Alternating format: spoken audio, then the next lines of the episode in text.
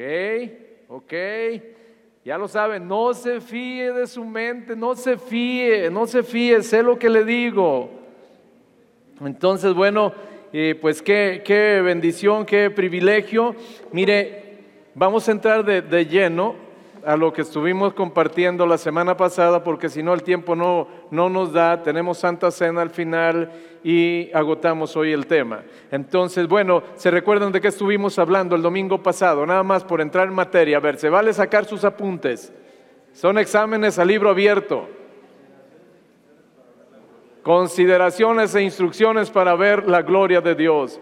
Primera de Timoteo 6, 17, 19, habíamos visto, Dios dice que Él nos ha enriquecido en todas las cosas, nos ha dado todas las cosas, nos las ha dado en abundancia y nos ha dado una instrucción. ¿Cuál es la instrucción? ¿Cuál es la instrucción? Que las disfrutemos, digo, así o más sencillo. Entonces dijimos, disfrutar de la vida es una instrucción de Dios. Disfrutar en esta mañana de estar aquí es una instrucción de Dios. Disfrutar de la familia que tienes es una instrucción de Dios. Disfrutar del techo donde vives es una instrucción de Dios. Disfrutar de tu trabajo, no sufrirlo, es una instrucción de Dios. Entonces, si nosotros no estamos disfrutando, estamos siendo desobedientes. ¿Sí? Ok. Sin embargo, vimos que aunque Dios nos ha dado todas las cosas en abundancia, con todo y eso hay quienes no están disfrutando o no estamos disfrutando de esas cosas que Dios ya nos ha dado. La razón es muy sencilla, nos la pasamos lamentando lo que no tenemos y no disfrutamos de lo que sí tenemos. Y algo que nosotros hemos aprendido cuando menos el grupo de damas ha aprendido porque lo compartí con ella, la respuesta a tus necesidades está en lo que tienes, no en lo que no tienes. Entonces vamos volteando a ver lo que sí tenemos y ahí está la respuesta a tu necesidad, cualquiera sea. Y bueno, veíamos pues eh, que aunque Dios quiere verdaderamente que su gloria cada día repose en nosotros, que cada día su gloria se muestre en nosotros, con todo y eso hay cosas que impiden que la gloria de Dios se manifieste en nuestra vida. Y entonces el domingo pasado estuvimos viendo, ok, si queremos que la gloria de Dios se manifieste en nuestra vida, hay algunas cosas que nosotros tenemos que hacer. Y estuvimos tomando nota porque son muy aplicados, los vi por ahí, de algunos puntos, ¿sí? El primero de ellos, ¿cuál fue? Solo voy a enunciarlos, nada más. El primero de ellos. Ok, ten conciencia que Dios conoce tu pasado, tu presente y tu futuro. Estás del otro lado. Sabe de dónde vienes, para qué estás de aquí y a dónde vas, ¿sí? Número dos, ¿cuál es?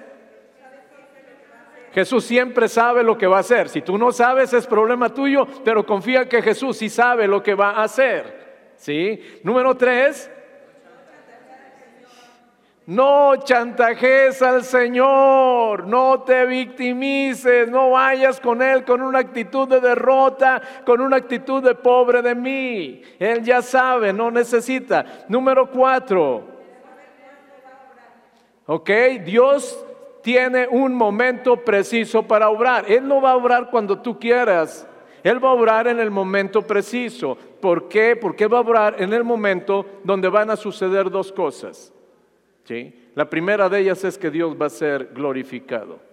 Esa es la primera de ellas. ¿Y eso en qué consiste que Dios va a ser glorificado?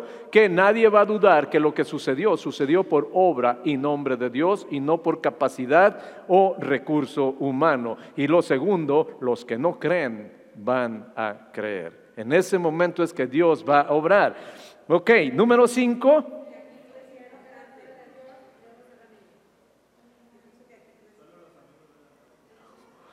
Bueno, me encanta. Lo importante es que usted entendió lo que les quería transmitir. Si usted quiere ver la gloria de Dios, usted tiene que ser amigo de Dios.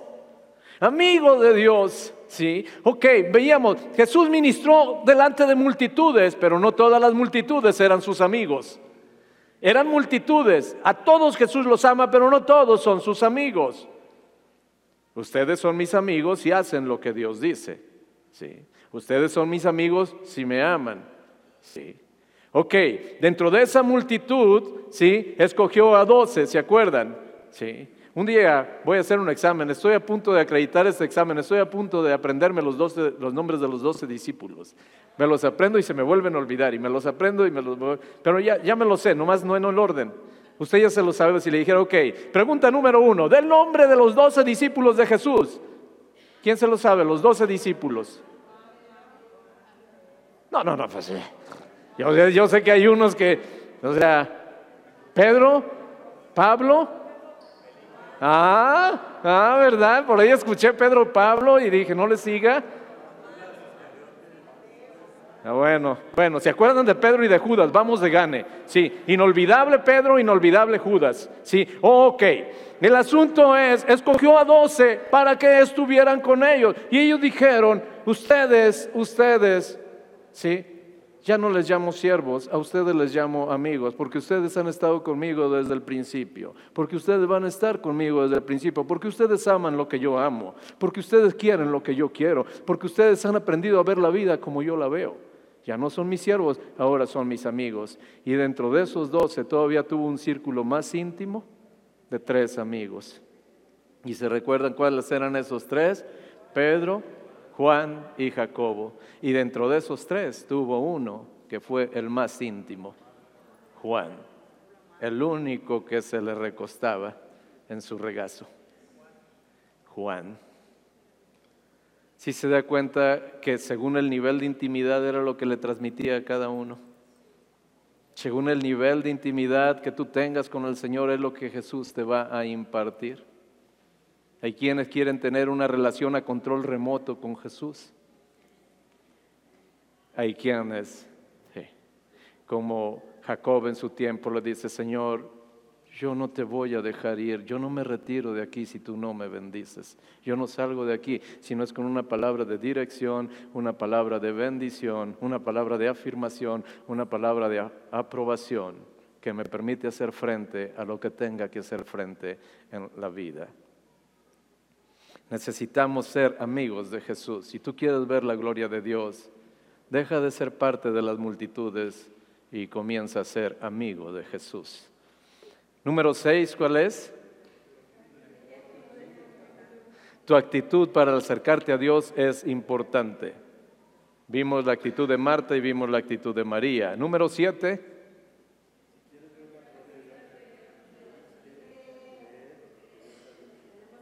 Ok, ok. Número siete, cree lo que sabes que Dios ha dicho. ¿Se acuerdan de Marta que decía, mas ahora sé, Señor, que más ahora sé que todo lo que te pidamos tú no lo vas a conceder. Sin embargo, el ahora sé no encontraba eco con el ahora hago. Había una completa incongruencia, había unas cosas que no creía. Sí. Y, bueno, eso lo platicamos abundantemente el domingo pasado. Eh, ha sido una serie que a mí me ha llevado a reflexionar. Esto no comenzó como una serie, esto comenzó como una predicación. Y de ahí el Señor fue, fue dando, y yo mismo necesito tiempo para volver a escuchar porque hay cosas, el domingo pasado ustedes no saben, pero yo estaba preguntando algunas cosas. Eh, a ver, ¿de qué más se acuerda? Y alguien aventó un chispazo así. Y ustedes no saben, pero yo tomé nota en mi mente en ese momento, porque era algo que yo había predicado de lo que yo ya no me acordaba, porque hay cosas que Dios te da cuando estás aquí arriba. Y cuando una, y fue una hermana, de repente dice esto y da la, palabra, no digo que para que no se envanezcan, ni quién, menos, ¿sí? Pero cuando dice esto, dije yo, sí es cierto y no lo traigo anotado. En ese momento dije, que no se me olvide, que no se me olvide, que no se me olvide, y lo compartí. Pero me salí y el segundo servicio yo ya lo tenía anotado. Ok, yo necesito volver a escuchar esto, escúchelo usted. Ya sabe, la única razón, yo sé que hay página, yo sé que Dios ha sido increíble aquí en la iglesia y los dones y talentos han fluido de una manera tan hermosa, cada uno de acuerdo al don que Dios le ha dado, el talento que le ha dado, todos quieren servirle al Señor y ahí están trabajando unos de una manera y otros de otra manera. Mi consejo, a veces le digo, ok, vamos siendo responsables de que la palabra que Dios da corra. ¿Cómo podemos hacerlo? Sí, Usted sabe, hay un ministerio que no solo trabaja en la página, que se encarga de los CDs. No es más que el costo de recuperación. ¿Cuál es la idea de un CD? ¿Sí? La idea de un CD es que usted lo adquiera, le costará 10 o 20 pesos, ni siquiera sacamos lo del disco. ¿sí? O sea, 10 o 20 pesos. Digo, eso eh, aquí deliberadamente es para pegarle la autoestima, ¿no? O sea, de, esas veces que hay, eh, eh, o sea, quieres comprar un CD y vale de repente 400 pesos. Miren, les voy a platicar una anécdota. Hace algún tiempo, unos tres años, hace algunos tres años, un matrimonio de aquí fue a otro estado de la República. Y entonces la mamá de este matrimonio los recibe los recibe y este, e, ella es eh, católica de hueso colorado, la mamá. Y entonces eh, su hija se había convertido, era cristiana. Y entonces siempre que yo iba a visitarla, pues se daban un cierto rozoncito ahí, no por su hija, porque ella diario estaba duro y dale. Y ese día la recibe. Y entonces pone, le dice, hija, hay algo que quiero que escuchen. ¿Sí? Y entonces pone el CD que habían eh, eh, comprado y se les presumió. Hay algo que quiero que escuchen. Y entonces, eh, cuando empieza, ponen el, el, CD la señora y luego voltea y le dice a la hija, dice, nada más te digo, le he dado no sé cuántas vueltas. Me costó hace tres años un CD Dice, me costó 350 pesos, la compré en la parroquia de la iglesia. En la parroquia de la iglesia me costó 350 pesos y cuando lo están oyendo, sí, eh, le dice la hija, mamá, esa predicación es de la iglesia. Sí. La predicación que aquí usted se lleva en 10 pesos y no es ni para usted, la estaban vendiendo en otro lado, dándole otra autoría en 350 pesos y la gente feliz comprándola. No sé por qué. Generalmente valoramos lo que, lo, que tiene eh, precio. Lo que tiene precio generalmente la gente lo valora, pero no siempre valora ¿sí? lo que tiene valor. Y valor y precio usted sabe que no es lo mismo. Jesús dijo, la palabra que les he enviado es vida, es vida, ¿no? Entonces, ¿cuál es la idea? Es imposible que en una predicación podamos nosotros digerir lo que Dios nos da. Es imposible. Por eso es la idea de este esfuerzo. Compre su CD, escúchelo una vez con libretita en la mano por si se le pasó algo a anotar en la predi, escúchelo dos veces, escúchelo tres veces y después regálelo. Regálelo. Exprímalo y sáquele todo el jugo que pueda y después, por favor, regálelo. Es un excelente regalo que usted puede hacer y esa es la razón de ser. Bueno, yo se los comenté porque les digo que el domingo pasado yo estaba escuchando algo que yo había predicado de lo que yo no me acordaba. Yo no me acordaba. Entonces, amados, cree lo que sabes que Dios te ha dicho. Sí. Hay muchas cosas que sabemos. El problema no es si lo sabemos, el problema es si lo creemos. Siguiente punto que vimos, ¿cuál fue? Sí. No, te, no interpretes lo que Dios te ha dicho de acuerdo a las circunstancias que estás viviendo. Lo que Dios te ha dicho y punto. Olvídate de las circunstancias. ¿sí? Siguiente, ¿cuál fue? contesta lo que Dios te pregunte y después contesta lo que tú quieras. Marta, tu hermano resucitará, Marta. Marta, he venido porque tu hermano va a resucitar. Sí, Señor, pero es que él ya está muerto, tiene cuatro días, ya hiede. Señor, yo sé que va a resucitar, pero va a resucitar en el juicio final. Las circunstancias llevaron a Marta a interpretar lo que ella creía en su lógica humana, que era lo que Jesús estaba diciendo. Cree lo que Jesús te ha dicho y no lo interpretes, no lo interpretes, no lo interpretes. Si Dios te dice te amo, créelo, no interpretes. Si Dios te dice, no peques, no peques, no interpretes. Si Dios dice, ¿sí? vas a ver la gloria de Dios, créelo, no lo interpretes. ¿sí? Y ahí nos quedamos. Ok, ¿cuántas llevan? Nueve. Tenemos que apurarnos porque son 16 y tengo que concluir hoy y hay Santa Cena. Y aparte, sé que Dios va a hablar el día de hoy todavía. Ok, número 10. ¿Sí? Número 10 es algo que hemos estado hablando, que hemos aprendido y que hemos estado creyendo sobre nuestra verdad real que estamos viviendo, siempre existe una palabra, una verdad de Dios que la supera. Número 10, si tú quieres ver la gloria de Dios, tú tienes que creer que sobre tu realidad que estás viviendo todavía hay una palabra de parte de Dios que supera esa realidad. ¿Qué pasaba con Lázaro? ¿Su realidad cuál era? ¿Cuál era la realidad de Lázaro? Muerte. ¿Cuál era la verdad de Dios que superaba la realidad de Lázaro? Vida, resurrección. Tú y yo tenemos que entender que si el día de hoy estamos pasando por una situación difícil y queremos ver la gloria de Dios, tenemos que entender que sobre esa circunstancia adversa que podemos estar enfrentando, Dios ha dado una palabra que supera esa situación o circunstancia. Tu parte y la mía es creerlo y vivir de esa manera. Si tú quieres ver la gloria de Dios, tú tienes que decir, ciertamente mi hijo está en rebeldía, pero la palabra de Dios, Dios ha dado una palabra que supera eso y esa palabra es, cree en el Señor Jesucristo y serás salvo tú y tu casa. Esa palabra es a tus hijos, yo los enseñaré. Yo los enseñaré qué es lo que hago. Me tomo de la palabra que rebasa mi situación actual. Estoy enfermo, pero Dios dijo, yo daré medicina y sanidad a mi pueblo y me tomo de la palabra que supera mi realidad actual.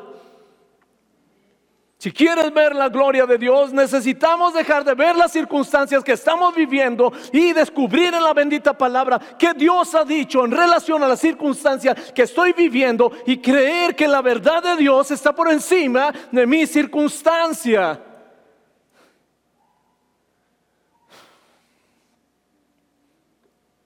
La verdad real, Lázaro ha muerto. La verdad de Dios no está muerto, está dormido y voy a despertarle. Esa es la verdad de Dios. Y sé que mientras estemos en este mundo, siempre vamos a pasar situaciones adversas, siempre, siempre, siempre. El punto es, ¿a qué le creemos más? A lo que estamos viviendo o a lo que Dios ha dicho.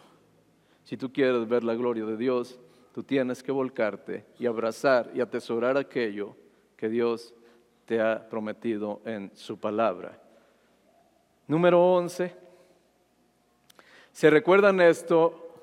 El contexto, el contexto está en Juan 11, es la, la muerte de Lázaro la sepultura de Lázaro, la resurrección de Lázaro. Por eso ni siquiera estoy citando con, eh, eh, el contexto porque ya lo teníamos, pero es Juan capítulo 11, todo el capítulo 11 de, Juan, ¿sí?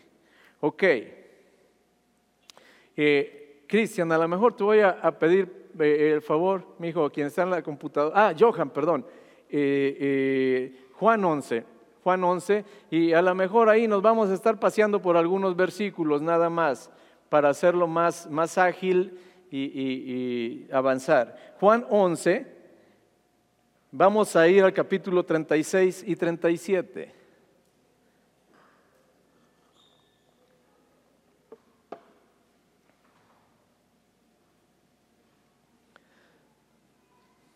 Recapitulo condensado.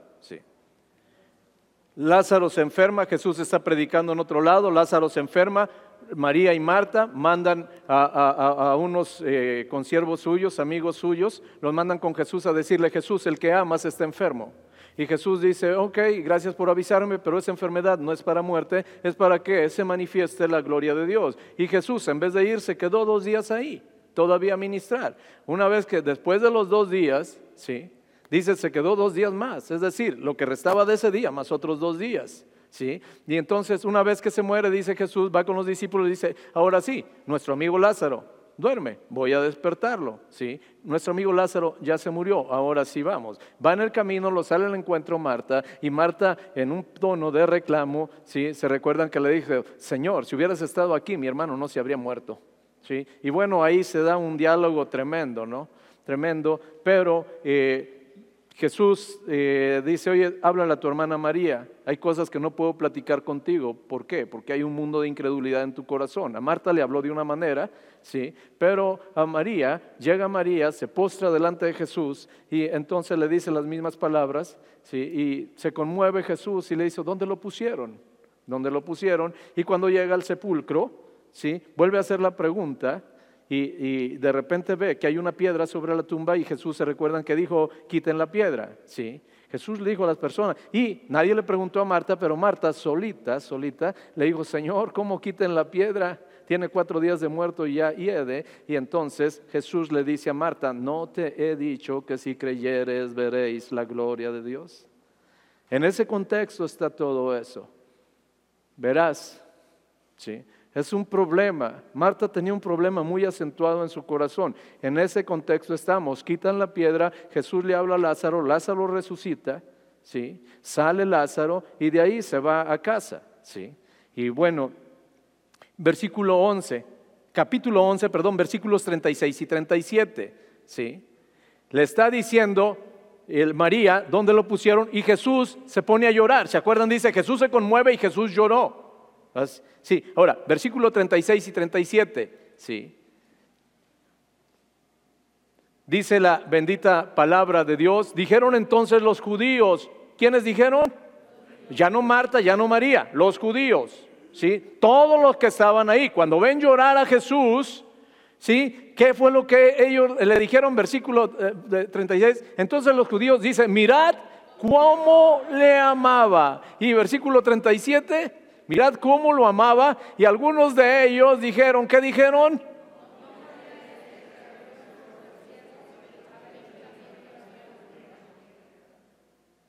¿Sabes qué dijeron? O sea, entre líneas, si quieres leer, dijeron, qué poca.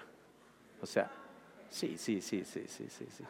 Con otras palabras políticamente correctas, pero en el fondo ellos dijeron, miren cómo lo amaba. No podía esto que lo amaba tanto haber hecho que no muriera. No podía este. Sí. ¿Sabes qué está pasando? Ellos cuando dicen, si tanto lo amaba, no podía hacer este que Lázaro no muriera. ¿Sabes qué estaban haciendo? Cuestionando su amistad. Mirad cómo lo amaba. Cuestionando su amistad, cuestionando su proceder, cómo había actuado y cuestionando su poder. No podía. No, claro que podía. Entonces, ¿por qué la pregunta? Este un tono despectivo. No podía esto. ¿Sabes qué se llama eso? Murmurar. ¿Sabes por qué murmuraron los judíos? Porque había alguien que antes había murmurado. ¿Quién había murmurado antes que los judíos? Señor, si hubieras estado aquí, mi hermano no se había muerto. Y los judíos dijeron, sí, no podía este que abrió los ojos a los ciegos, no podía este. A ver, si tanto lo amaba, ¿por qué lo dejó que se muriera? Número 11, entonces, es dos, sí, es 11. Número 11, no murmures de Dios. Si tú quieres ver la gloria de Dios, no murmures de Dios ni des lugar a que otros murmuren. Si quieres ver la gloria de Dios, tienes que entender que habrá muchas cosas que sucedan en tu vida que no vas a entender. Que no entiendas lo que está pasando en tu vida no quiere decir que Dios falló, que Dios se equivocó, que Dios te ama menos. El problema es que si nosotros murmuramos, los que están cerca de nosotros van a seguir nuestro ejemplo. Si tú quieres ver la gloria de Dios, se vale decir, Señor, en este momento no lo entiendo. Les platiqué una anécdota muy y triste, estaba un joven pastor, enfermó su esposa y se la pasó orando de rodillas día y noche, día y noche por su esposa, hasta que su esposa murió. Por supuesto quedó colapsado este pastor. Y cuando pudo regresar a la iglesia, todo el mundo creía que estaba enojado con Dios. Y entonces lo único que él dijo, Dios, en esta ocasión no entendí la jugada, pero quiero que sepas que seguiré jugando en tu equipo. Dios, en este momento no entiendo la razón de esta enfermedad, pero quiero que sepas que seguiré jugando en tu equipo. En este momento no sé por qué estoy pasando por estos procesos en la vida. No sé por qué mis hijos se fueron de la casa. No sé por qué mi cónyuge pasó esto. Pero Señor, aunque no lo entienda, seguiré jugando en tu equipo. No murmures, porque si tú murmuras, los que están cerca de ti van a murmurar. Ni murmures ni permitas que murmuren. Si tú quieres ver la gloria de Dios, entiende que Dios es, en su soberanía siempre toma las mejores decisiones para tu vida.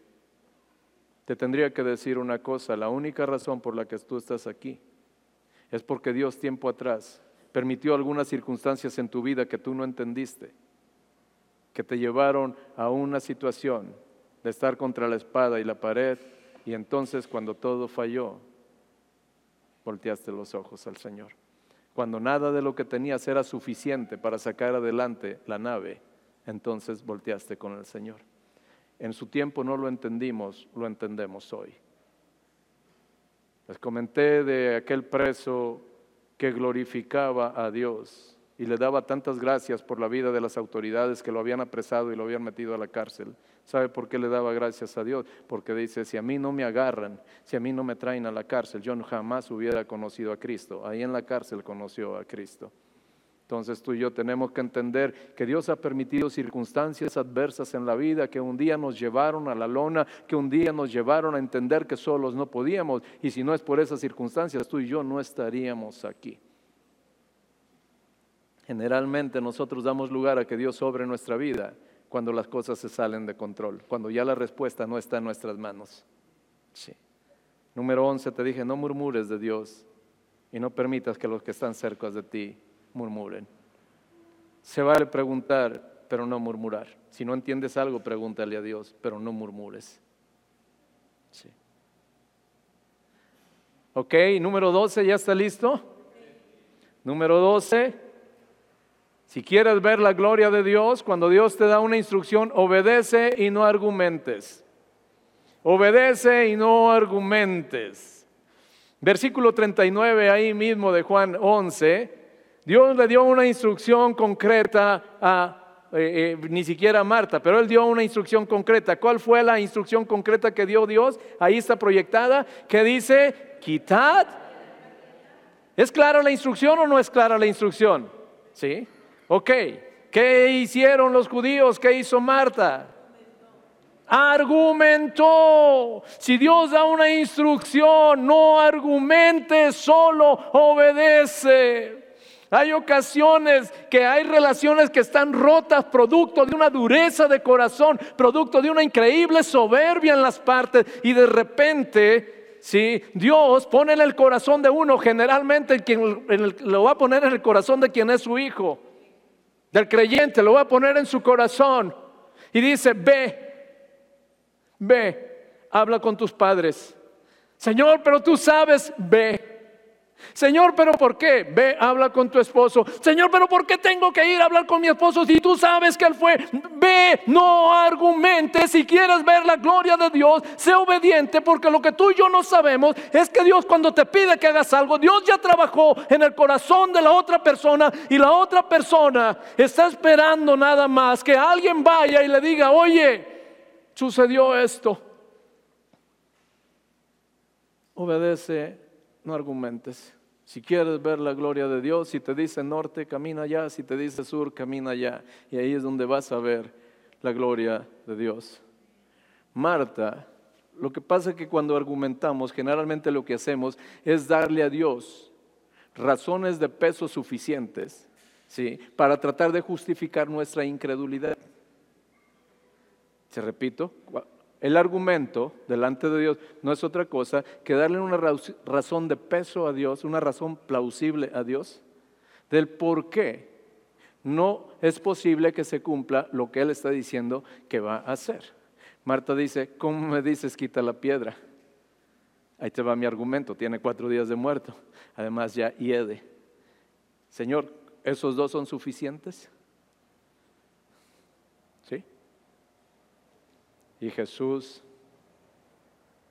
Marta, no te he dicho Y usted sabe que cuando Jesús le dijo, no te he dicho, no era la primera vez que le decía.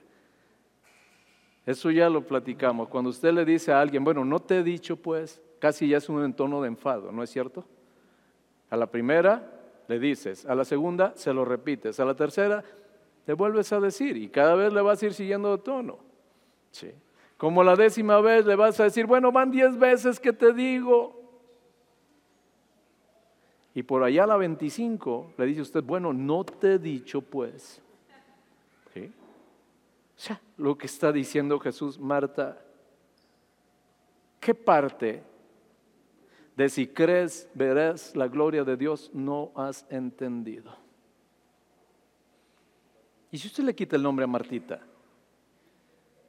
y pone su nombre y ministra, usted quiere ministrar a su alma en este día? Entonces, sí, dile, Eri, Isra, Misa, Miguelito, Juanito, Rodolfo, Alejandro, Javier, Carlitos, Toñito. ¿Qué parte de si crees verás la gloria de Dios no has entendido todavía? La razón por la que no fluimos en la voluntad de Dios es porque no terminamos de creer que la voluntad de Dios es buena, es agradable y es perfecta. Si Dios dice va, va. No lo entiendo, Señor, pero si tú dices que va, va. Si tú quieres ver la gloria de Dios, entonces obedece y no argumentes. Pídele perdón, pídele perdón. Humíllate, humíllate. Ofrenda, ofrenda. Ora, ora. No argumentes, no le des razones a Dios del por qué tú consideras que no es posible que se cumpla lo que te acaba de decir. ¿Sí? ¿Está listo? Trece. Sí. Trece es, si tú quieres ver la gloria de Dios en tu vida, quita la piedra que hay en tu corazón. Quita la piedra que hay en tu corazón. El problema para que se viera la gloria de Dios no era la piedra que tapaba el sepulcro. El problema real para que la gloria de Dios se manifestara era la piedra que había en el corazón de Marta. ¿Sí? ¿Sabes cómo se llamaba esa piedra? Incredulidad. No te he dicho que si creyeres, Marta, tienes una gran piedra en tu corazón que no te deja ver la gloria de Dios. Y esa piedra se llama incredulidad. Si tú quieres ver la gloria de Dios, ahora, algo impactante es que Jesús, pudiendo quitar la piedra, no la quita. Él dice, quita. Esa es una tarea personal. A ti es a quien te corresponde. ¿Sí? agarrar ese, esa porción de incredulidad que normalmente está presente en la gran mayoría de los corazones y tratar de arrancarla o quitarla. ¿sí?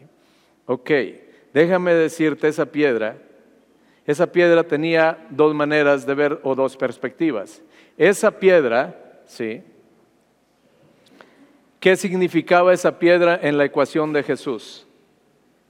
¿Qué significaba esa piedra para Jesús en lo que él había dispuesto a hacer. Ok. En, en, la ecuación de Jesús, esa piedra era un obstáculo que impedía que Jesús pudiera dejar ver su gloria.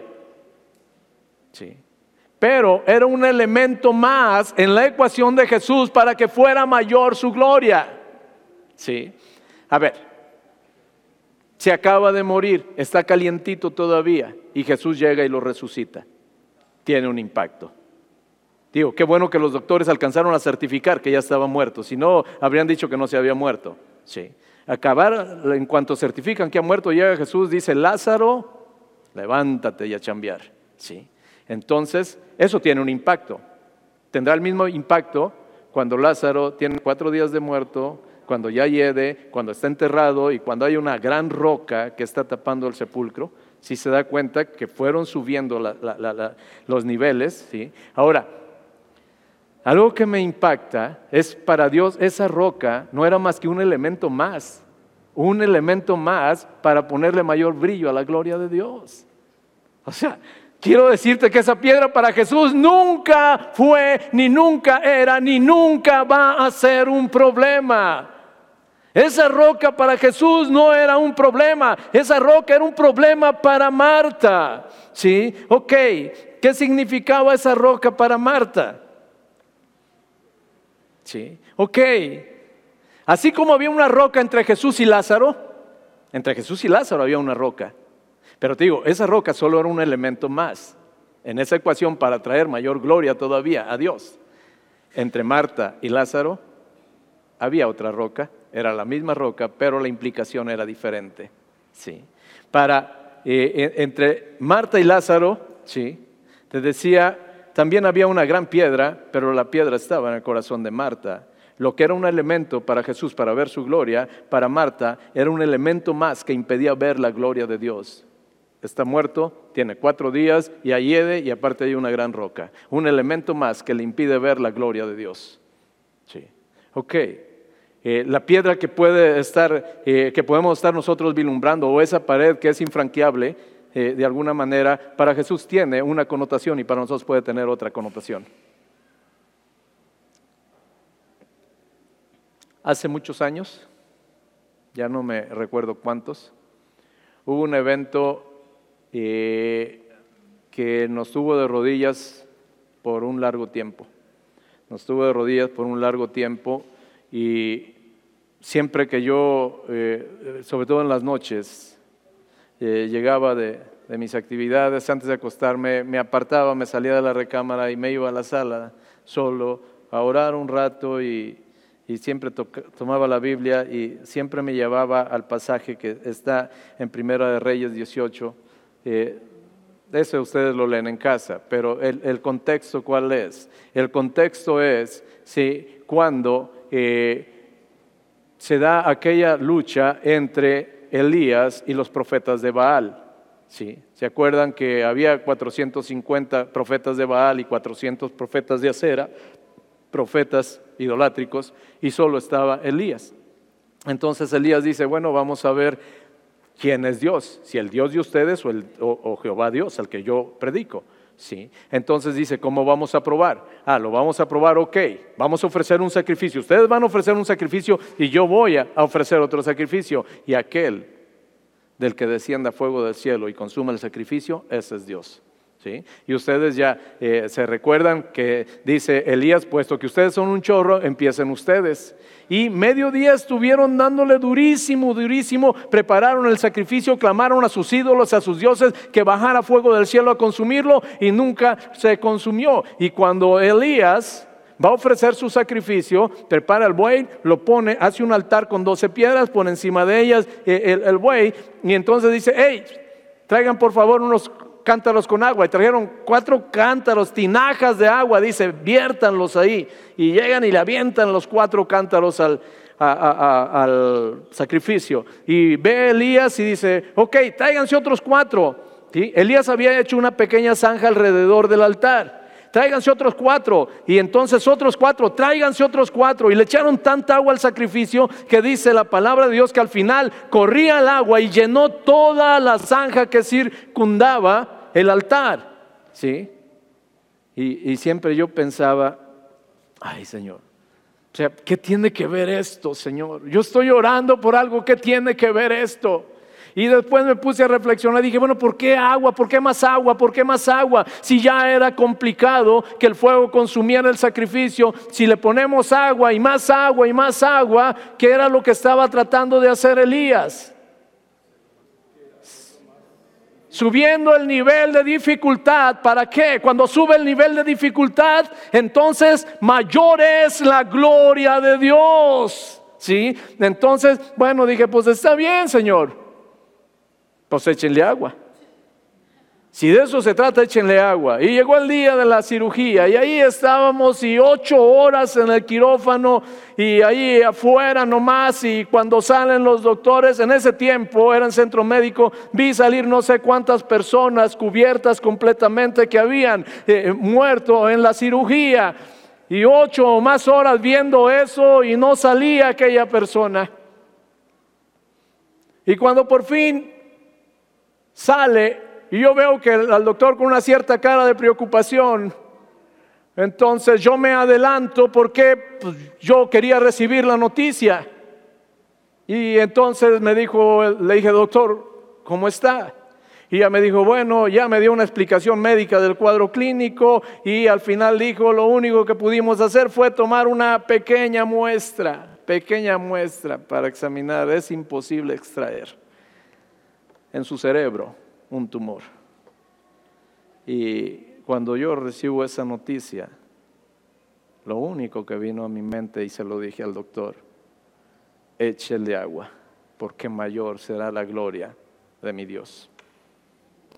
Y aquella persona que amamos y por quien tantos oramos, es sana el día de hoy. Es sana el día de hoy, no fue operada, no la operaron, pero no tiene el tumor. No tiene el tumor. ¿Qué es lo que hace? Cuando eh, eh, en medio de la prueba empiezan a elevarse Sí, las complejidades, las complicaciones, tenemos dos maneras de ver las cosas, de ver la prueba. No te he dicho que si creyeres veréis la gloria de Dios. Y a partir de esa enseñanza, eh, hoy, hace muchos años, pero eso marcó mi vida. Siempre, siempre que me enfrento a una situación adversa, siempre mi respuesta ha sido lo mismo échenle agua, mayor será la gloria de mi Dios. Échenle agua. ¿Quieres ver la gloria de Dios en tu vida? Quita la piedra de tu corazón quita la piedra. Esa piedra, y es una piedra grandotota, y desgraciadamente casi es una piedra común en la gran mayoría de las personas, incluyendo creyentes. Esa piedra grandotota se llama incredulidad. No te he dicho, Marta, que si crees, si eres capaz de quitar esa roca de tu corazón, entonces vas a ver la gloria de Dios. Hay ocasiones que estamos orando y estamos orando y nosotros por dentro decimos, pero esto no va a pasar. Señor, estoy orando por alguien que está muriendo, Señor. O sea, qué bueno, yo voy a orar, Señor, yo creo, yo en tu nombre reprendo ese espíritu de enfermedad, Señor. Y por dentro estoy pensando, sí, Señor, yo estoy ejerciendo mi fe, pero sé que se va a morir de todos modos. ¿Y qué dice Dios? Para tantito, quita la piedra. Y una vez que quita la piedra, vuélvete a acercar. ¿Quieres ver la gloria de Dios? Tienes que creer que Dios tiene poder para obrar, para actuar. Tienes que creer que Dios siempre tiene la última palabra. Tienes que creer que Dios está contigo. Miriam nos compartía de este salmo que dice, lo importante es que Dios está a favor de nosotros. Tu parte y mi parte es quitar la piedra y lo demás está en manos de Dios.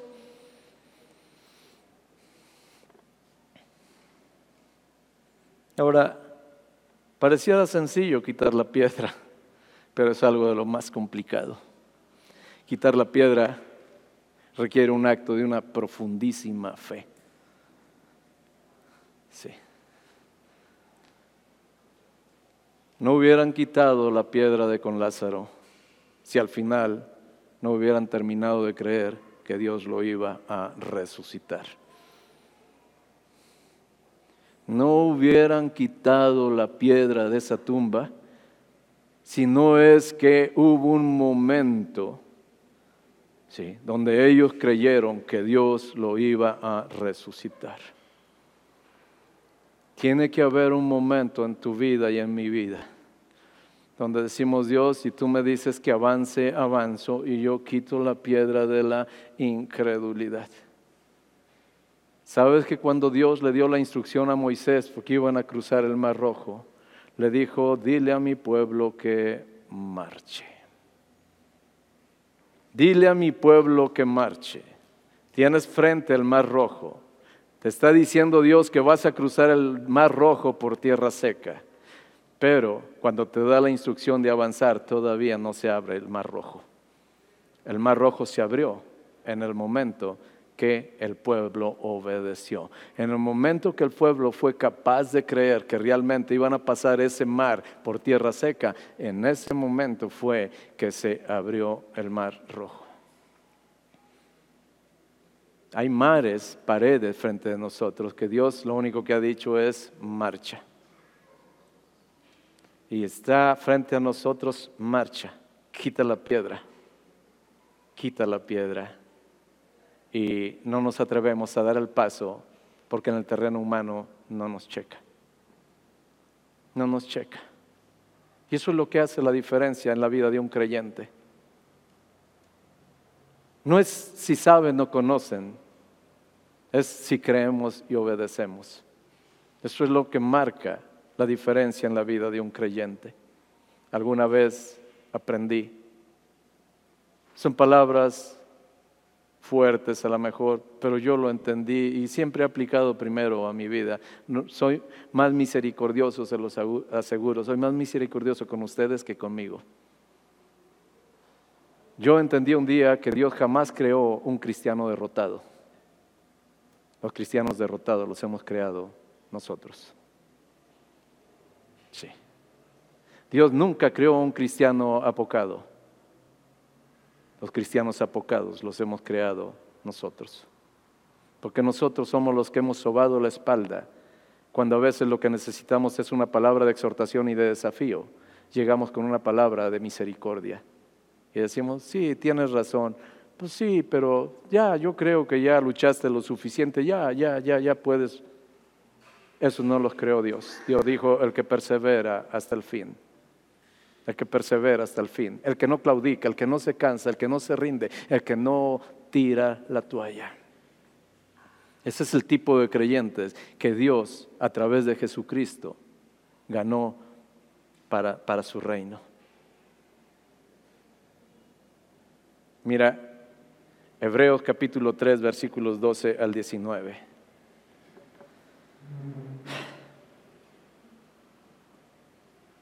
Hebreos capítulo 3, versículo 12, y nos, nos vamos a correr al 19, el tiempo no da para más.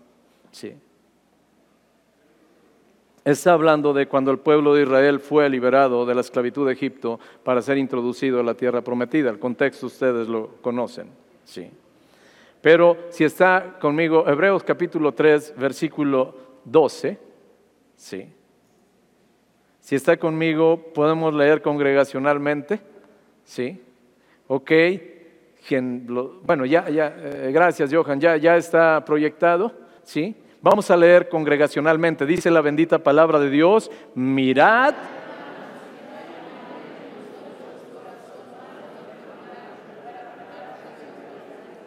Muy bien. Mirad, ¿qué dice? ¿A quién le está hablando? ¿A creyentes o a no creyentes? Mirad, hermanos, que no haya en alguno de vosotros un corazón que malo de incredulidad, porque un corazón malo te va a llevar a apartarte del Dios vivo. Corazón malo de incredulidad, un corazón enfermo, un corazón que está tocado, un corazón que está afectado. Lo que está diciendo la palabra de Dios, cuidado con que en alguno de ustedes haya un corazón que esté enfermo con incredulidad, porque esa incredulidad tarde que temprano va a dar un terrible fruto y ese fruto va a ser apartarse de Dios. No era poca cosa lo que estaba diciendo. Cuando Marta quita la piedra, si quieres ver la gloria de Dios, Marta, tu problema es que tienes un corazón enfermo de incredulidad y por eso no eres capaz de creer. Hay ocasiones que algunos hermanos de la iglesia o de otros lados, platico con gente de muchos lados que no necesariamente es de la iglesia llegan y me plantean algo y ¿saben qué me dicen? Ni siquiera me dejan hablar. ¿Sí? Y me dicen, sí, aunque yo sé que Dios dice en su palabra esto, esto y esto. Yo digo, ah, sí lo sabe.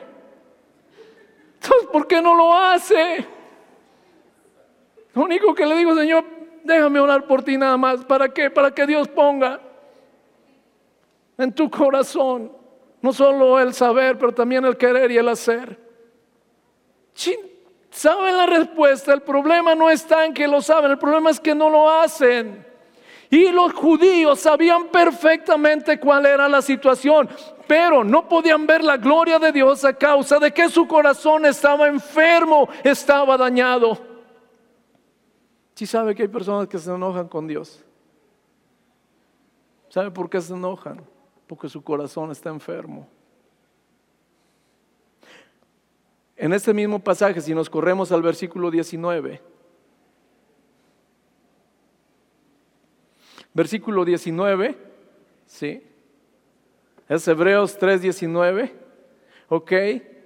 Está hablando ahí la palabra de que no pudieron entrar y no pudieron entrar y no pudieron entrar a la tierra prometida. Los había sacado de la esclavitud de Egipto para introducirlos a la tierra prometida. Sin embargo, no pudieron entrar a la tierra prometida. Versículo 19, está conmigo, leemos congregacionalmente, dice, y vemos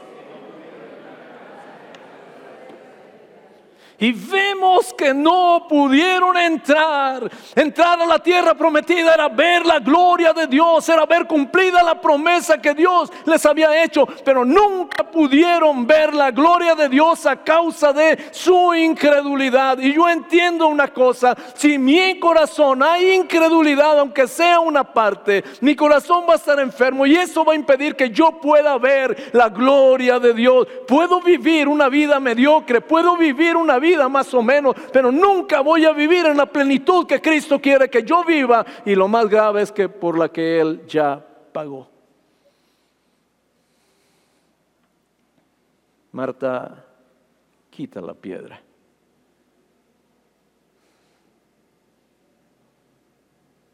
A veces estamos a punto de tirar la toalla porque creemos que Dios no lo va a hacer no lo va a hacer. Y esa incredulidad es como un cáncer que se va corriendo, alcanzando más órganos de tu cuerpo, generalmente órganos vitales, a que termina sepultando nuestra fe y podemos terminar viviendo dentro de un sepulcro espiritual.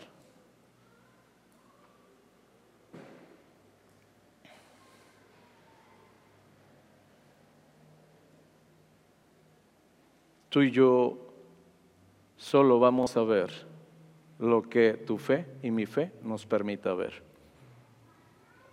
Tú y yo vamos a ver eso solamente. ¿Ha visto a los albañiles cuando empiezan con una construcción? ¿Lo han visto cuando ponen el primer ladrillo? A mí me ha tocado ver algunas construcciones, pero depende del tipo de albañil. Si tú le preguntas qué está construyendo, los tres albañiles están pegando ladrillos.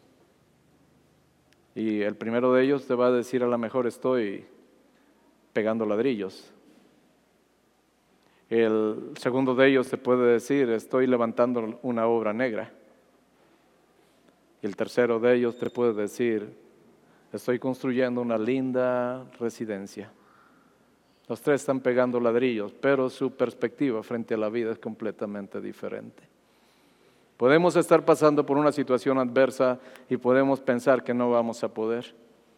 Podemos pensar que Dios está enojado con nosotros porque nosotros hemos sido infieles con Él y entonces Dios no nos va a escuchar. Podemos pensar cualquiera cosa de esas o podemos pensar lo que el apóstol Pablo en su tiempo pensó cuando dijo a los corintios, esta leve tribulación momentánea, Dios algo trae conmigo, Dios me ama tanto que está invirtiendo tiempo en mí. Esta leve tribulación momentánea produce en nosotros un cada vez más excelente y eterno peso de gloria. Es otra manera de ver las aflicciones. Es otra manera de decir, Dios, yo sé que al final yo voy a ver tu gloria. El que entró no es el mismo que va a salir. Sí. Ok. Llevamos 13.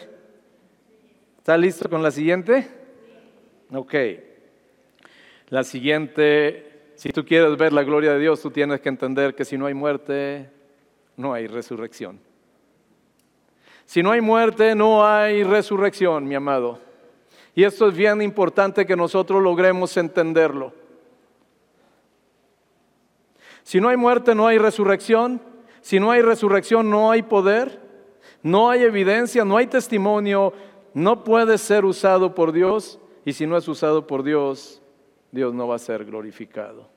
Al final terminamos con que Dios no va a ser glorificado donde comenzó todo, donde no hay muerte. Tendría que decirte necesariamente, les comenté el domingo pasado, sí. Si tú quieres que algo resucite en ti, primero tiene que morir. ¿Qué quieres que resucite en ti? ¿Qué quisieras ver floreciendo a flor de piel en ti? ¿Qué quisieras? Es una pregunta que tú te tienes que hacer. Pero hay algo, si nosotros no morimos, no vamos a resucitar. Y si no resucitamos, no hay poder, no hay evidencia y no hay testimonio. Pablo decía todo esto, hablando de sus credenciales, al final dice, pero todo esto lo tengo por basura, con tal de conocer a Cristo, pero él dijo algo más, no solo conocer a Cristo, y conocer el poder de su resurrección. La evidencia del poder de Cristo no estuvo en su muerte. La evidencia del poder de Cristo, de, la, eh, de, que Él era quien decía ser, estuvo en su resurrección. Morir, todos podemos morir, resucitar no. Entonces Pablo decía, no solo quiero conocer al Cristo vivo, quiero conocer al Cristo resucitado. Porque cuando Jesús dijo en Mateo 28, 18, dijo, toda potestad me es dada en el cielo y en la tierra. Ah, pero eso lo dijo después de haber resucitado. Si tú quieres ver poder en tu vida, en algún área, primero tiene que morir. Sí. Hay algo que tendría que morir en tu vida para que Jesús lo pueda resucitar. Mira, lo primero que tendría que morir en nosotros sería morir nosotros mismos. ¿Qué implica cuando hablamos de morir a nosotros mismos? Eh, lo que pasa es que nosotros vivimos para nuestros planes y proyectos, para los anhelos de nuestro corazón. Si tú quieres que Dios resucite algo, primero tiene que morir. Es decir, si vamos a morir nosotros mismos, número uno, dejamos de ser el centro de todo. Ponemos a Jesús en el centro de todo. Nuestros anhelos, metas, sueños, los ponemos en el altar del sacrificio, le entregamos todo al Señor. Eso es morir a nosotros mismos. Dice la palabra de Dios, por todos murió para que los que vivan ya no vivan para sí, sino para Cristo. Para que los que viven ya no vivan para sí. Mientras tú y yo estemos viviendo para nosotros, jamás vamos a experimentar el poder de la resurrección. Jamás. Yo tengo que revisar mi vida. El cómo vivo me va a hablar mucho de para qué vivo. Si vivo para mí o vivo para el Señor. Mis prioridades me hablan de para quién vivo. Si vivo para mí o vivo para el Señor. Hay un querido matrimonio a quien le pedí que me esperara al final porque quiero orar por ellos. Y quiero orar por ellos porque realmente están viviendo para Cristo. Y humanamente se pueden cansar, pero no si la perspectiva de Dios está latente cada segundo en sus vidas. Vivir para Cristo nos lleva a entender que todo lo que yo haga es por causa de Él, que me voy a gastar por Él, que voy a invertir por Él, que voy a ir por Él. Si yo quiero que algo resucite, nada más que cuando tú empiezas a vivir de esa manera, el poder de Dios comienza a florecer sobre tu vida. Si tú quieres ver la gloria de Dios, tienes que morir a ti mismo. Morir a ti mismo, eh, yo estoy hablando en general, en particular hay cosas a las que tienen que morir algunos. Algunos tienen que morir al egoísmo. Otros tienen que morir a la comodidad. Otros tienen que morir al placer. Otros tienen que morir a, sus hobbies. Hay tantas cosas. Otros tienen que morir al pecado. La palabra de Dios que nos dice que nosotros hemos muerto al pecado y ahora vivimos para Cristo. Pero en todo este contexto hay algo muy valioso que está en Colosenses. Y es un pasaje donde Jesús dice, haced morir en vosotros. Si tú quieres ver resurrección, te toca hacer morir. Ese viejo hombre del que habla la palabra de Dios, hay alguien a quien le corresponde matarlo. Y te aseguro, no lo va a matar el Señor, no lo va a matar el pastor. Ese viejo hombre lo tienes que matar tú. El día de ayer me llegó un mensaje de un varón un tanto atribulado y me pasó un, mensaje de, atribuyen a Martín Lutero, dice, el hombre, el, hombre anterior o, el hombre viejo o la vieja naturaleza, dice, yo creí que se había ahogado en las aguas del bautismo. Y dijo, infame, sabía nadar. Y ahora tengo que librar una batalla a muerte cada día con él. Sí. Si tú creías que el hombre viejo, tu vieja naturaleza, se había muerto, dijo, infeliz, sabía nadar. Y dijo este varón, ese infeliz soy yo, que cada día me revelo todavía. Qué impresionante. Si tú quieres que algo resucite en ti, tiene que morir. No atontarse Cometemos el error los creyentes que después de una batalla muy dura, el enemigo empieza a menguar, a menguar, a menguar. Y cuando sentimos que ya no es un problema en nuestra vida, ahí dejamos la batalla. ¿Sabes qué es estrategia nada más para fortalecerse y regresar con mayor fuerza? No podemos, amado, hacer morir. Esta es una batalla a muerte. Sí. Te dije si primero no muere, no puede resucitar. Y tú tienes que revisar tu vida. ¿Qué cosas hay que no le agradan a Dios? Que si tú quieres ver el poder de Dios obrar en tu vida en esa área, eso tiene que morir. ¿Para qué? Para que resucite. Sí. Ok. Número 15. Número 15. Sí.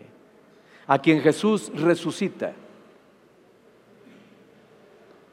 nunca más vuelve a ser el mismo. A quien Jesús resucita, nunca más vuelve a ser el mismo. Lázaro resucitó, te lo aseguro completamente y con la palabra lo vamos a ver. Lázaro, el que murió y el que resucitó, nunca más fue el mismo. Nunca más fue el mismo. ¿Qué es lo que sucedió? Sí, su perspectiva cambió completamente.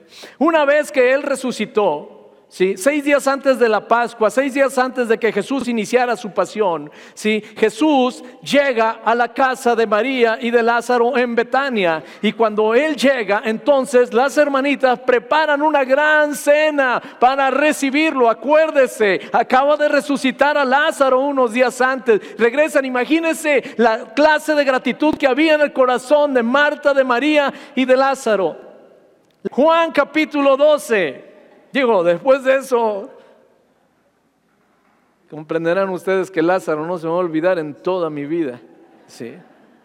Ok, está en ese pasaje, seis días antes de que Jesús entre a Jerusalén, llega y 12 versículos 1 al 3, ¿sí? dice, seis días antes de la Pascua vino Jesús a Betania, donde estaba Lázaro, el que dice, Lázaro, el que había estado muerto y a quien había resucitado de los muertos. Y allí hicieron una gran cena.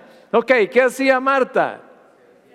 Lo que sabía hacer de acuerdo al don de servicio que Dios le había dado. Marta servía, pero quiero decirte una cosa, ya no solo servía, servía con la actitud correcta, ya no cuestionó, ya no dijo, Señor, ve a María la floja, que no me ayuda, ya no dice nada. ¿Por qué? Porque ahora ella entendía que servir era un privilegio de Dios. Le estaba sirviendo al que había resucitado a su hermano, le estaba sirviendo al Rey de Reyes y Señor de Señores. Y ella volteaba y veía a los demás y decía, wow, ahora sí, ¿qué dicen? ¿A cuántos de ustedes quisieran estarle sirviendo al Maestro? Pero no, a ustedes no les permitió servirle a Él, es mi privilegio.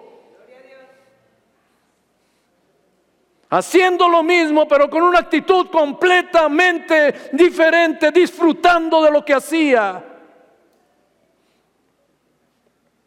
¿Qué estaba haciendo Lázaro? Ahí está proyectado, María le servía. ¿Y Lázaro qué? Era uno de los que estaba sentado en su mesa. El que había estado muerto, que estuvo cuatro días, que ya día, a hoy se encuentra sentado en la mesa de su Señor. Con seguridad era el que estaba a un lado de Jesús. No era el único. Te dije, nunca volvió a ser el mismo. Ahora, te digo, ¿qué imaginas tú de alguien que se sienta al lado de Jesús? Sí. Quiero decirte que a quien Jesús resucita, siempre tiene en su mesa preparado un lugar para él. A quien Jesús resucita siempre tiene, es decir, no, no lo resucita y los deja allá, les resucita y les prepara un lugar en su mesa. Sí. Ahora, ¿sabes de qué habla estar sentado a la mesa con el Señor? Habla de honra. Lo primero es una increíble honra. Dios resucita, pero luego toda la honra la da aquella persona. Habla de una profunda amistad. Habla de una completa comunión y habla de una profunda intimidad. ¿Te das cuenta que Lázaro no volvió a ser el mismo? La vez que Jesús llegó a comer con Marta y con María, Lázaro no estaba en escena.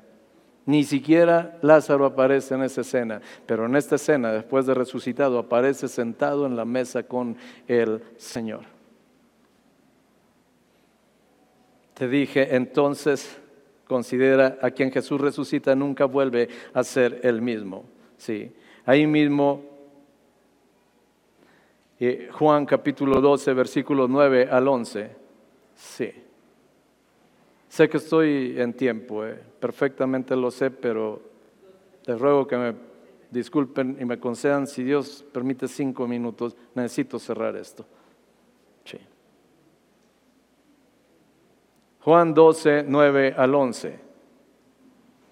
Ya pasó todo esto, ahora Jesús, sí, va avanzando, ya prácticamente en unos días va a Jerusalén, pero algo está sucediendo. Hay un complot los judíos, los líderes, planearon algo en contra de Jesús. Dice, gran multitud de los judíos supieron entonces que, ah, ya, es cuando llegaron, llegó, estaban en esa gran cena.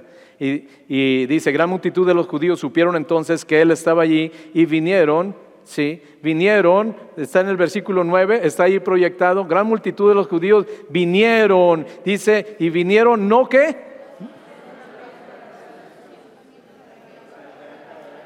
Ah, gran multitud de judíos vinieron no solo para ver a Jesús, vinieron también para ver a Lázaro, también para escuchar a Lázaro que había sido resucitado de los muertos. Ellos decían, sí, Lázaro resucitó, pero Lázaro es otra persona. A hoy tiene brillo en sus ojos, a hoy lo ves y cuando habla te impresiona de lo que está hablando. Vamos a ver, a hoy está Jesús, pero está Lázaro resucitado. Y en el versículo 10 dice, pero los principales sacerdotes acordaron dar muerte también a quién? Ya no querían solo matar a Jesús, ahora querían matar también a Lázaro, porque el versículo 11, si está conmigo, leemos congregacionalmente, dice, porque... ¿A causa de quién?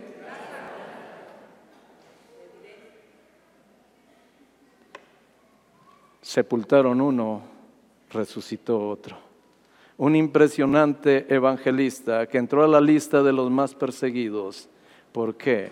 Porque cuando él predicaba, los más duros corazones se convertían, se arrepentían y se convertían.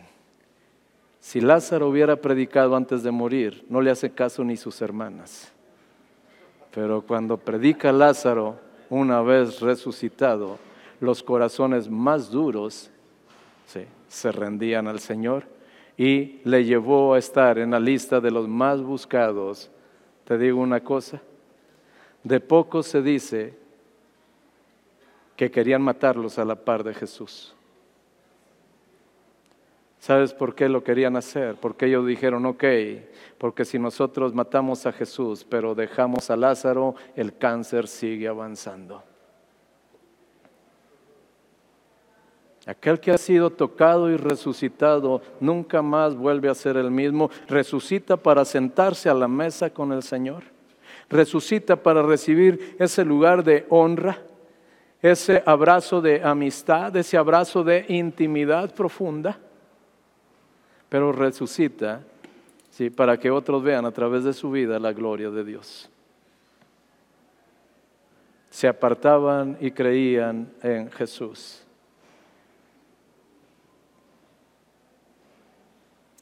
Concluyo el último punto.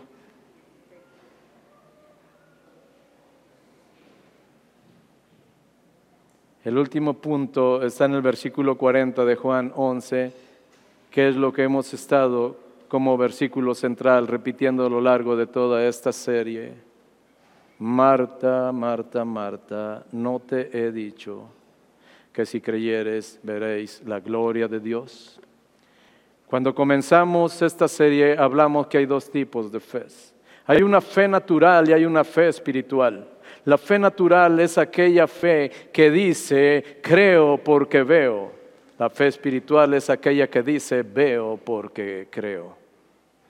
Jesús le está diciendo a Marta, Marta, no te he dicho que si creyeres verás.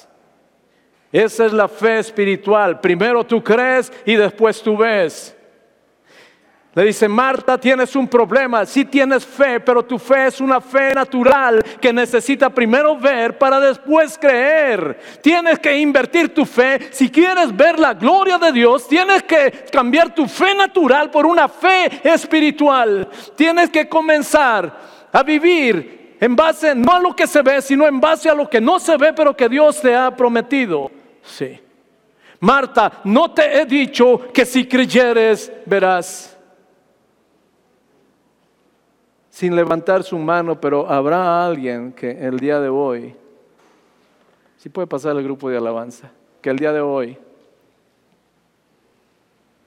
esté batallando con alguna situación en su corazón, donde todavía no tiene la seguridad sobre cosas que Dios ya ha provisto para su futuro y que el día de hoy no las ve. Habrá alguno que todavía está esperando ver para poder creer. Hacer el asunto con Marta. Marta, si tú quieres ver la gloria de Dios, tú tienes que dejar de lado ya la fe natural que se mueve en base a circunstancias y tienes que comenzar a vivir de acuerdo a una fe espiritual y la palabra de Dios dice que al que cree todo lo es posible y tu fe y mi fe no es una fe vana, es una fe que tiene sustancia, es una fe que tiene fundamento porque está fundada en las promesas establecidas en la palabra de Dios. Pero tu parte tu parte está relacionada con si somos capaces de creer sin ver. Dice la palabra de Dios que las cosas que tú ves son temporales, las que tú no ves, esas son las eternas. Y en base a eso es que tú y yo tenemos que caminar. dice Marta, tu problema es que con esa piedra en tu corazón, tu fe no puede fluir. Marta, si tú sigues interpretando así, no va a pasar absolutamente nada. Lo que le dijo a Marta es lo mismo que te está diciendo a ti y a mí en esta mañana el Señor. Si tú tienes una fe espiritual que es capaz de caminar y sostenerte en esperanza contra esperanza, vas bien, sigue por ahí, porque por ahí es el camino. Pero si tu fe todavía está esperando ver algo para terminar de creerle a Dios, hoy es el día, mi amado. Hoy es el día de sepultar esa fe natural para que resucite una fe espiritual que sea capaz de caminar en la vida en función de lo que Dios ha dicho y ha determinado que es, con independencia de lo que vean tus ojos físicos. Hoy es el día para morir a nosotros mismos pero resucitar convertidos en lo que Dios quiere que seamos y que tomemos nuestro lugar en la mesa. Un lugar de honra, de privilegio, de respaldo, de comunión, de amistad, de intimidad.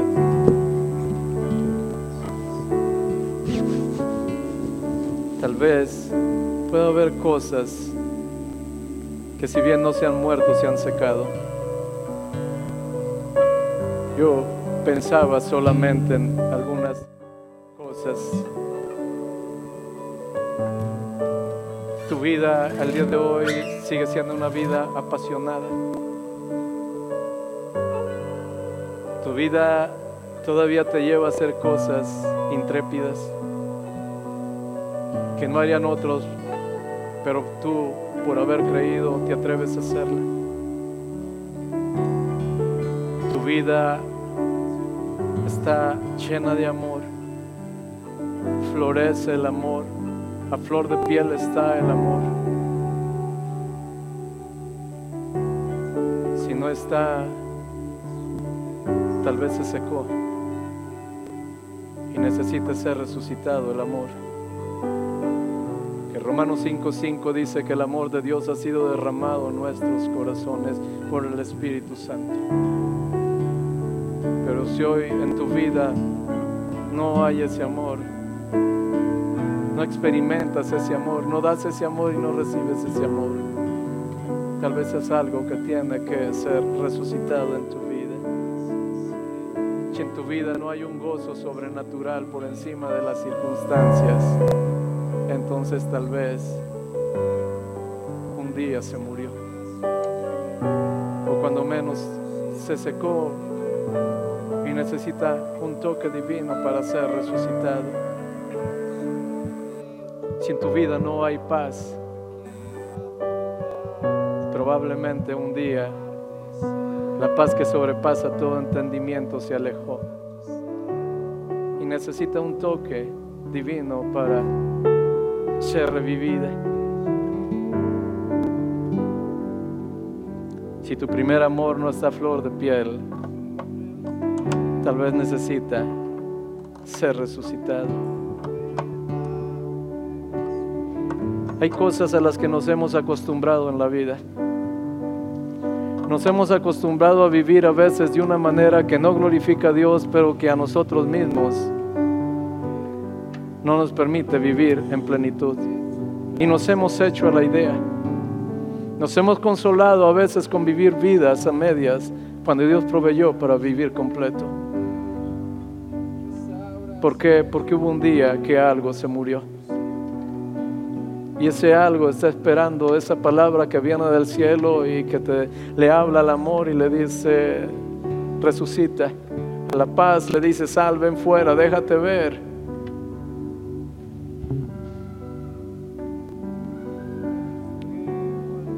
Tal vez hay algo de lo que ya ni te acordabas, pero un día ahí estuvo. La vida cristiana está diseñada para ir a más, no para ir a menos. Podemos ir a menos, pero a causa de las pérdidas que vamos teniendo, a causa de muertes que vamos experimentando.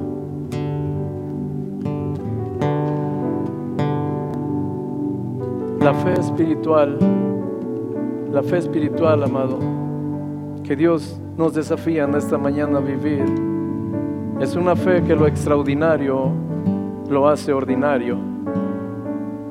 Lo invisible lo hace visible y lo imposible lo hace posible. Y ese es el tipo de fe en la que tenemos que fluir y tenemos que caminar. Una fe que no se mueve por lo que ve, sino por lo que cree. Una fe, te repito, que lo ordinario lo vuelve extraordinario. Perdón, lo extraordinario lo vuelve ordinario. Te dije una fe que es posible traer lo invisible al terreno de lo visible y lo imposible al terreno de lo posible. Yo quiero orar en esta mañana porque yo encuentro a Dios tan increíblemente bueno con nosotros. Increíblemente bueno con nosotros. La razón de ser de esta palabra no es otra que el amor eterno de Dios que dice, quiero resucitar algo en tu vida que alguna vez se perdió. Quiero traer vida a aquello que yo sembré y un día se secó.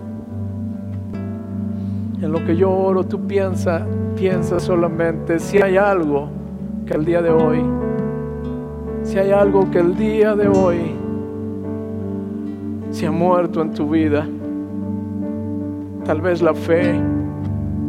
Piensa si el día de hoy el amor no está presente, la paz no está presente, la armonía no está presente, la alegría, el gozo, la pasión.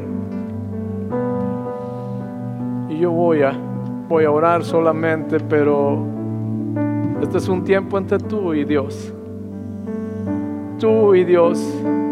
A diferencia de Lázaro, tú sí le puedes pedir, Lázaro estaba muerto, tú estás vivo. Es tiempo entre tú y Dios. En lo que yo oro, tú platica con Dios y tú dile qué áreas de tu vida necesitan ser tocadas por el Señor, qué áreas de tu vida necesitan ser resucitadas, qué áreas de tu vida necesitas que sean vivificadas y donde estaba aquello seco se convierta en un verdor. Lo que yo oro, Padre, Aquí estamos delante de ti, Señor. Dios, gracias por amarnos tanto, Señor. Gracias porque en tu corazón está el anhelo que ninguno de nosotros perdamos nada de lo que tú nos has dado. Padre, gracias por el amor que un día has depositado en nosotros. Señor, gracias por la fe que nos permite caminar en esperanza contra esperanza, Señor. Gracias por la paz que sobrepasa todo entendimiento, Señor. Gracias, Dios, porque tú todo lo que tocas lo tocas para bien. Señor, gracias porque hoy nos desafías a vivir en una fe espiritual que es capaz de caminar, tocar y vivir de acuerdo a lo que hemos creído con independencia de lo que ven nuestros ojos físicos. Comienza a hablarle al Señor directamente y dile, Señor, yo clamo en esta hora, dile que quieres que resucite en ti. Señor, yo quiero pedirte que resucites en mí y tú dile que necesitas. La gloria de Dios está en este lugar, su Espíritu Santo está obrando, Él está sentado en el trono listo para escucharte. No tengas temor, Él ahí está, Él te escucha y Él está haciendo obras sobre naturales en esta hora. Tal vez tú necesitas que tu fe natural sea transformada en una fe espiritual. Pídele a Dios un toque divino, un toque de espiritualidad que te permita hablarle a las cosas que aún no son como si ya fuesen. Dios, Padre, aquí estamos clamando delante de ti, Señor. Hay cosas, hay cosas sin duda que han perdido su vigor, han perdido su vigor y necesitan un toque divino. Porque a través de esta alabanza, que es una oración cantada, no le suplicamos a Dios? ¿Por qué no le suplicamos a Dios? Vamos a decir si tú lo sabes y si no, escucha. En la oscuridad, en la tempestad, tú me cuidas.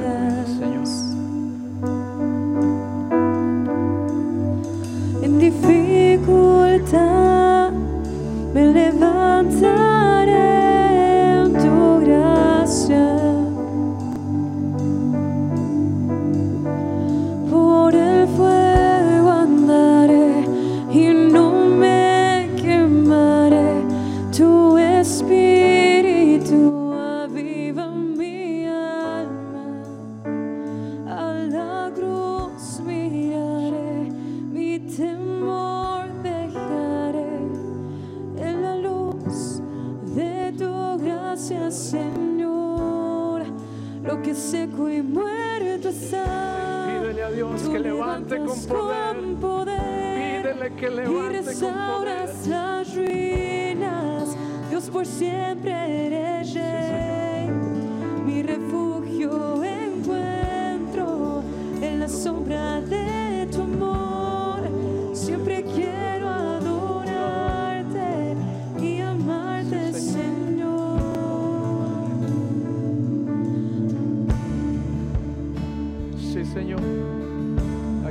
estamos expuestos delante de ti.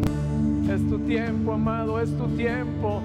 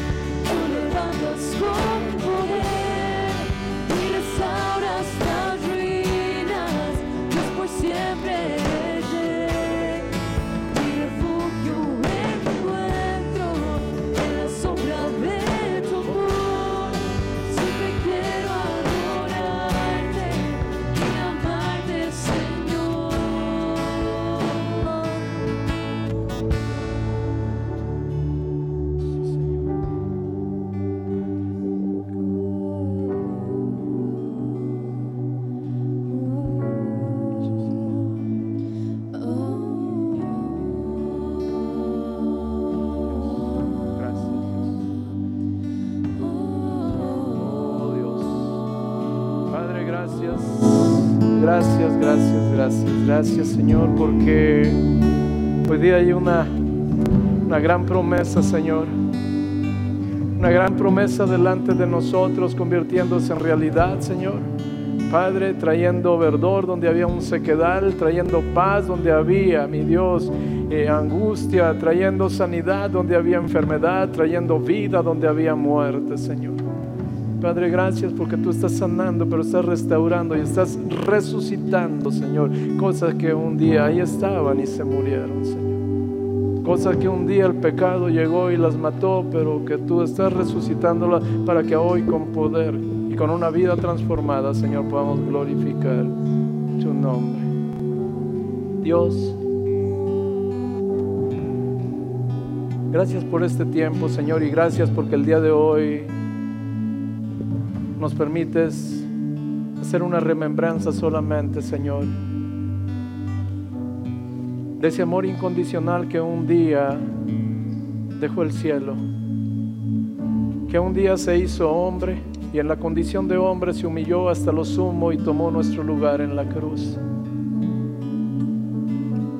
Señor, gracias porque por ese acto de amor y de misericordia es que nosotros nos podemos presentar delante del Padre, Señor, justificados por tu sangre. Señor, gracias. Hoy como cualquier, como todo,